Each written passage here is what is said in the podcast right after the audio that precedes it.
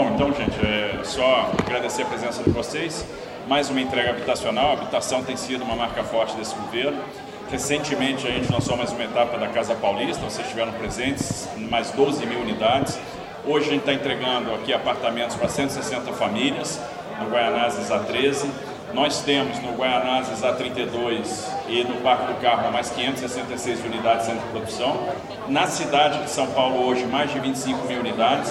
25 mil também em preparação, a gente vai chegar em pouco tempo, são 27 mil em execução, 27 mil e pouco, e mais 25.800 que estão sendo preparadas para entrar em produção, então a gente vai bater 53 mil unidades. Isso aí somado ao que a prefeitura está fazendo, mais 50 mil unidades, a gente vai ter 100 mil unidades na cidade de São Paulo. E hoje são 112 mil em produção no estado de São Paulo, que se somam aí as 20 mil que foram entregues no ano passado. De fevereiro a gente está entregando 704 em São Sebastião. Então a ideia, né, a previsão é que no dia 2 a gente entregue 186 em Maresias, vai ser o primeiro conjunto entregue lá. No dia 15 de fevereiro a gente deve entregar a Escola Plínio e no dia é, 19 a gente deve entregar os 518 apartamentos da Baleia Verde. É, e, vamos continuar seguindo firme aí na questão da habitação. Né? E, e aí eu me coloco à disposição dos senhores para as perguntas.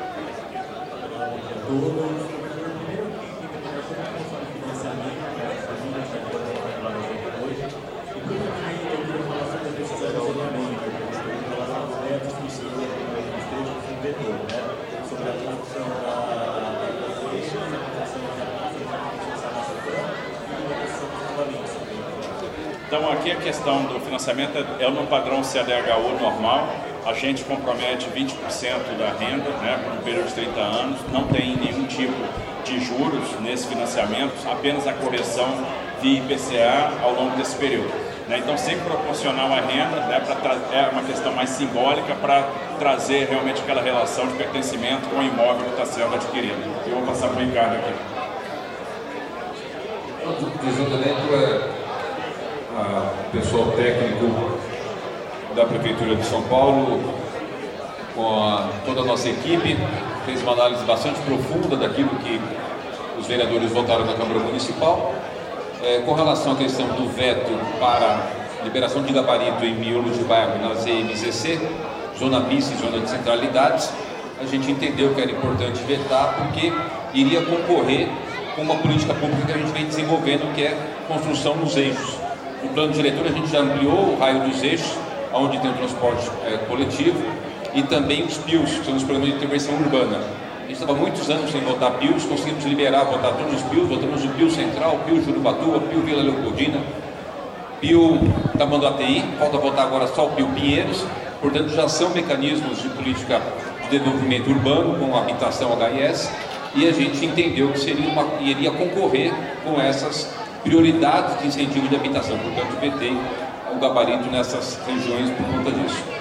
O veto na questão de ZEPAM, ZEPAM, Zona de Proteção Ambiental, a gente entendeu que não era é, importante do ponto de vista ambiental para a cidade, porque você, em áreas de ZEPAM você já pode construir 10%.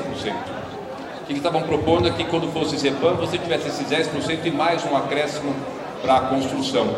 A gente entendeu, nós estamos numa batalha bastante forte de preservação ambiental, eu vou fazer uma desapropriação grande de territórios na cidade, que representa 10% de áreas de proteção ambiental, ampliando os parques, inaugurei cinco parques, esse ano inauguro mais seis, chegamos agora em 113 parques, então a gente vai chegar em quase 120 parques esse ano, então iria é, não na direção que a gente está pretendendo com relação às questões ambientais, portanto, HIS na área de Zepan, nós vetamos por conta disso. São esses dois pontos, né? Os tombamentos, é, a Câmara de São Paulo tem uma preocupação, que o Executivo também tem, que com, com relação às ações do Compresp que são fundamentais, mas a gente entende que o Compresp também não pode usar da sua, da sua atribuição para fazer zoneamento. Foi o que eles fizeram no caso de tombar quase 700 imóveis na região de Pinheiros. E por isso os vereadores colocaram aquele artigo. Foi entender o porquê, isso que eu estou explicando e assiste razão parcial aos vereadores, mas não caberia a mim é, sancionar, criando mais uma instância e dando aos vereadores um poder é, que passaria por cima do Congresso. A gente quer fortalecer o Congresso, o Congresso é importante. O que nós vamos fazer agora?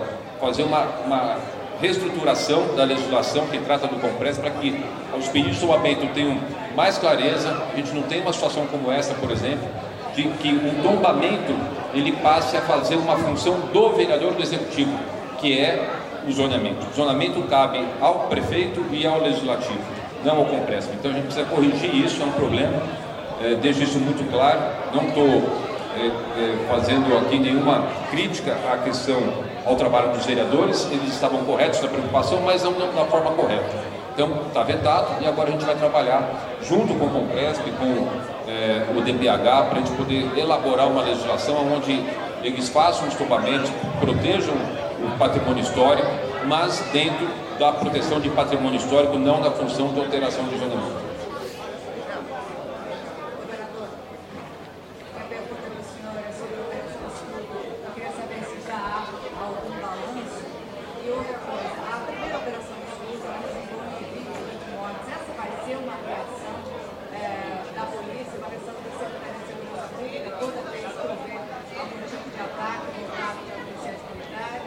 zonamento.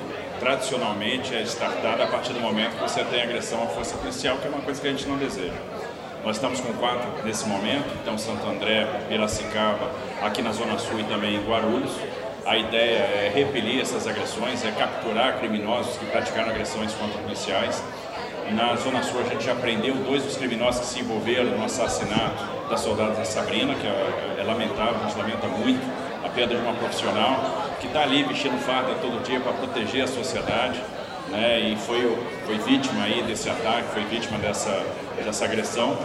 Mas a ideia é, é capturar criminosos, a gente é, quer que a todo custo o confronto seja evitado, a gente não, não, né, não, não, não deseja o confronto, como aconteceu no caso da soldada Sabrina, nós já prendemos dois criminosos, então a gente sempre busca aí a prisão dos criminosos. A gente tem que manter a ordem, né? tem que mostrar que o Estado vai atuar. É, esse ano vai ser um ano importante para a segurança pública. A gente está aí fechando os detalhes do nosso programa Muralha Paulista. Vai ser um grande investimento que vai ser feito em tecnologia, em monitoramento. Né? A gente está trazendo tecnologia de ponta para que a gente possa melhorar a sensação de segurança, para que a gente possa melhorar a segurança pública, melhor dispor o nosso efetivo. Em breve teremos 5 mil homens a mais nas ruas. Então a gente vai fazer todo esforço para garantir a segurança do cidadão. Então esse é o empenho do governo do Estado e da Secretaria de Segurança Pública.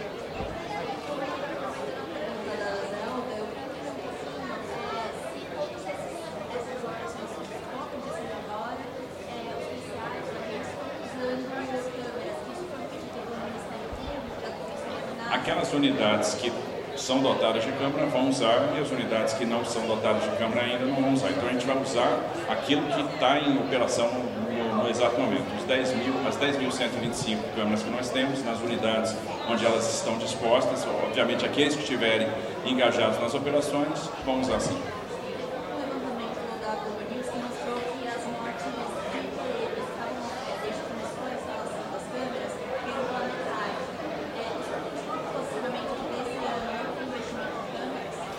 coisa que a gente está avaliando, porque como eu falei, como a gente vai lançar o Muralha Paulista, e a ideia é aumentar a segurança, e quando eu falo em segurança, em todas as dimensões. Então a gente vai usar a tecnologia.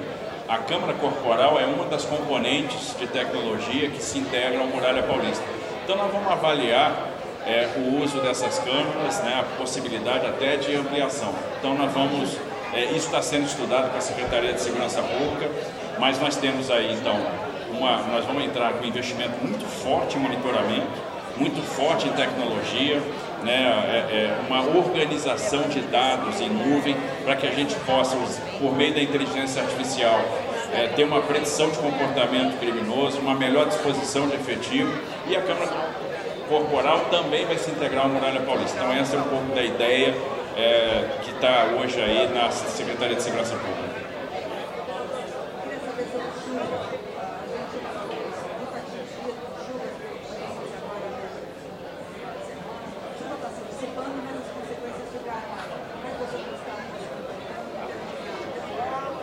Olha, da mesma forma que nós fizemos no ano passado, nós tivemos 17 municípios atingidos pelas chuvas nesse final de semana. Desde quinta-feira à noite a gente startou um gabinete de crise que está funcionando no Centro de Gerenciamento de Emergência é, na Defesa Civil Estadual. Acompanhamos de perto a situação. Três municípios sofreram mais: Peruíbe, Sorocaba e Socorro. Imediatamente a gente enviou para lá ajuda humanitária, então foram caminhões da Defesa Civil do Estado com colchões, kits de alimentação, cesta básica, kit de limpeza. E agora a gente está avaliando com os prefeitos os convênios para a reconstrução. Então a orientação nossa são as decretações de emergência, para que a gente possa avaliar em conjunto a necessidade de investimentos. Então, na primeira fase, é, é, se cuidou de fazer assistência imediata às pessoas, aquelas pessoas desabrigadas, desalojadas. Tivemos nessa situação cerca de 550 famílias e no fase seguinte é reconstrução. Nós tivemos, por exemplo, hospitais filantrópicos atingidos é, em Sorocaba, como é o caso do GEPAS, é o caso do Hospital Evangélico. O Estado vai entrar ajudando na recuperação de equipamentos caros que foram perdidos na enchente. O primeiro andar, por exemplo, do GEPAS, que faz o tratamento do câncer infantil, foi completamente inundado, se perdeu tomógrafo, se perdeu, nós perdemos equipamentos caros e o governo do estado vai entrar então dando todo o suporte, ajudando na reconstrução e na recuperação desses equipamentos, né, na, na, na, na compra desses equipamentos para essas unidades filantrópicas. Última pergunta.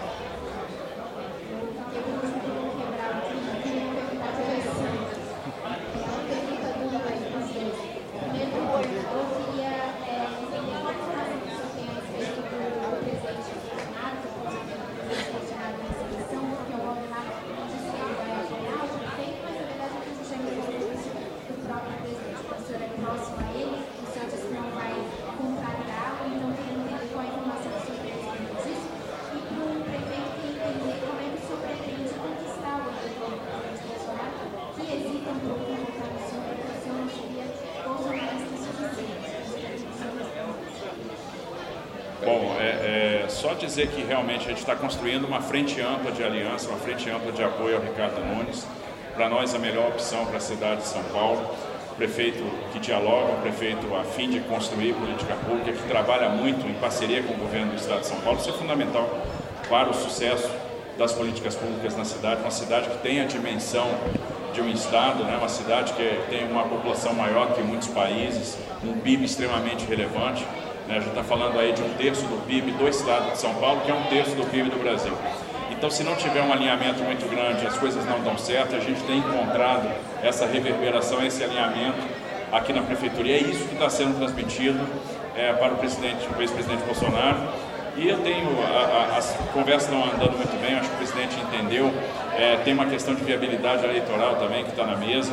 É, isso, com certeza, vai ser decisivo também para esses eleitores do presidente é, embarcarem nessa frente ampla. Então a gente está bastante tranquilo com relação a isso, acho que conversa avançando muito. O presidente sempre teve apreço pelo Ricardo, sempre teve uma boa relação com o Ricardo. Né, e, e, eu acho que está bastante, está é, tá entendendo bastante o cenário eleitoral, as várias possibilidades, é por isso que eu entendo que estará junto também, vai apoiar o Ricardo Nunes, é um apoio importante, que traz uma parcela, traz essa parcela da direita para essa candidatura. Obrigada, pessoal. O governador lá na casa. Ricardo.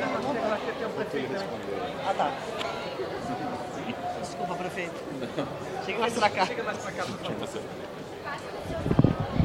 Quase, quase, quase, quase. Mas eu não ia deixar.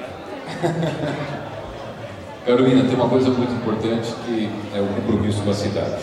Quando a gente chega agora no nível de desemprego menor de 2015, 6,7%, a tempo recorde de investimento ano passado, 14 bilhões, esse ano 16 bilhões, retrasado 8,5 bilhões, e o maior investimento fora esses anos que em 2020, 4,1 bi, a parceria com o governo do estado, ou seja, um conjunto de ações de que a gente está fazendo uma administração, que a gente sabe que ainda tem muita coisa para fazer, mas que a gente está conseguindo avançar bastante, né? a gente traz esse eleitor para uma, uma questão fundamental, que é o gostar da nossa cidade, não deixar retroagir. Nós trouxemos 43 mil empresas para a cidade de São Paulo de 2021 para cá, empresas que já existiam, por conta da segurança jurídica, porque eu nunca invadi nada, a gente sempre respeitou as leis, é, tem experiência, tem parceria com o governo do Estado, tem apoio da Câmara, ou seja, é um conjunto de é, ações importantes para a gente poder governar essa cidade de 12 milhões de habitantes. Então, eu acho que isso é importante, transmitir isso para todos os eleitores, do centro, do meu campo, da direita, é, da esquerda, E para o, os eleitores do presidente Bolsonaro, acho que vai pesar muito a indicação né, dele, né, a indicação do Tarcísio, a indicação é, do comportamento como a gente tem levado a Prefeitura de São Paulo, com bastante rigidez de, com relação à à saúde financeira, à rigidez fiscal, aos resultados é, colocados, enfim, uma grande, uma grande frente. Estou aqui com, por exemplo, Paulinho da Força, que é deputado federal do Solidariedade. Está aqui o Ramalho da Construção. A gente teve agora um grande encontro com os sindicatos. Portanto, é uma frente ampla em defesa da cidade. E a minha relação com o presidente Bolsonaro é muito boa. Ele sempre tem falado bastante, que gosta bastante é, de mim, com muita simpatia. A minha relação com Tarcísio transcende, inclusive, as questões da administração. E, e acho que é isso, colocar para as pessoas de que o melhor para a cidade é vencer a extrema esquerda, de uma pessoa que não tem nenhuma experiência, extremamente agressivo, e uma pessoa que a vida inteira só é, fez desordem, né, só fez ações que pudessem tornar a cidade próxima do, do, caos. Então, acho que é isso. É meio que está na bandeira do Brasil. Ordem e progresso. Ter ordem para ter progresso, progresso para ter ordem.